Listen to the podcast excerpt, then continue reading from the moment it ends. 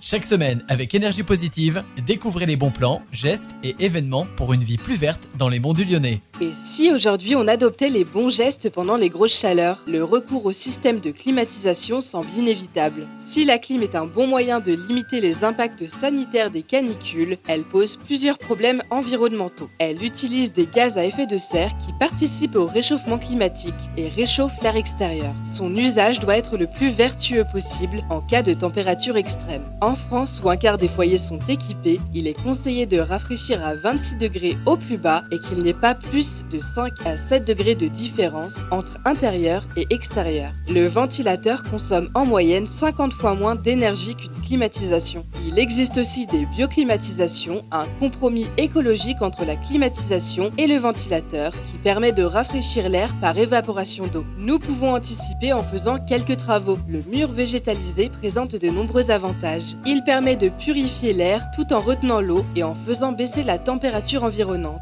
Grâce aux centaines de plantes qu'il contient, il absorberait la lumière solaire à hauteur de 50%. La réduction de température peut aller jusqu'à 3 degrés. L'isolation thermique est l'un des éléments clés pour garder un intérieur frais. Mais qu'est-ce que nous pouvons faire pour mieux vivre ces périodes de canicule? Pour éviter que la chaleur ne s'immisce dans nos intérieurs, il faut veiller à bien garder ses volets fermés toute la journée. Si vous n'en avez pas, pensez à tirer vos rideaux. Rincer ses cheveux ou déposer une serviette mouillée sur nos oreillers juste avant d'aller se coucher permet de garder une fraîcheur toute la nuit. Il est aussi possible de mettre des linges fins imbibés d'eau près des portes et fenêtres, ce qui permet le transport d'air frais et une température ressentie plus agréable. Enfin, les vêtements en fibres synthétiques font transpirer plus que de raison. Alors adieu polyester, viscose ou polyamide et bonjour soie, lin français ou coton bio. Je vous souhaite une belle journée et un été rafraîchissant. Prenez soin de vous et de la planète.